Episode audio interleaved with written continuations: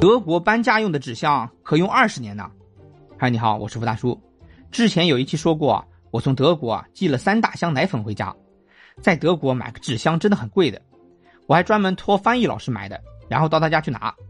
不得不说啊，德国的纸箱真的是结实，再加上我放的是奶粉，万无一失。回到国内，一点破损都没有。要知道啊，这可是漂洋过海来看你的奶粉啊。这一期啊，咱们就说说，德国的纸箱。近期有个在中国的德国籍视频博主称啊，自己这几天在搬家，在此过程中注意到中国的纸箱似乎不经用。但自己啊，从德国带来的纸箱用了二十年都不怎么坏。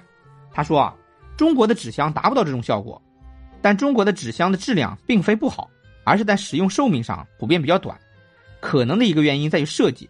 他啊，还向网友展示了德国纸箱的设计。影响一个纸箱的使用寿命，最重要的是它装载重物的时候会不会出现漏底的情况。为了防止这种情况的出现呢？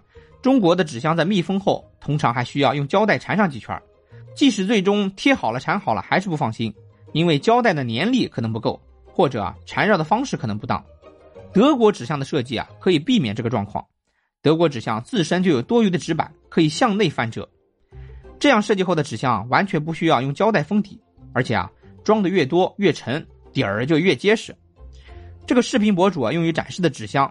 德国搬家公司的建议是说啊，可以装六十斤，不过按照当时使用的实际效果来看，超过六十斤也是靠谱的。视频的最后啊，这个德国人啊直接往德国纸箱里面啊装书进行了演示。其实我们可以思考一下，为什么这种纸箱在我们国内不普及呢？是技术达不到吗？其实并不是的。首先要说的是啊，这种自锁底的纸箱在德国的售价并不便宜。网购平台显示啊，一个自锁底的纸箱。售价基本要两欧元，相当于啊十五点八元人民币，而类似的非自锁底的纸箱在国内售价只有七元左右。还有啊，你都把一个纸箱子用上二十年了，你让收废品的老大爷老大妈怎么活命啊？还有啊，咱们中国人脑洞大，你一个纸箱放到那里，说不定啊就拿来剪开了铺在装修的地面啊，铺床底啊，甚至乡下可以直接拿来烧火了。你说你卖那么贵的箱子谁买啊？需求决定了市场的大小。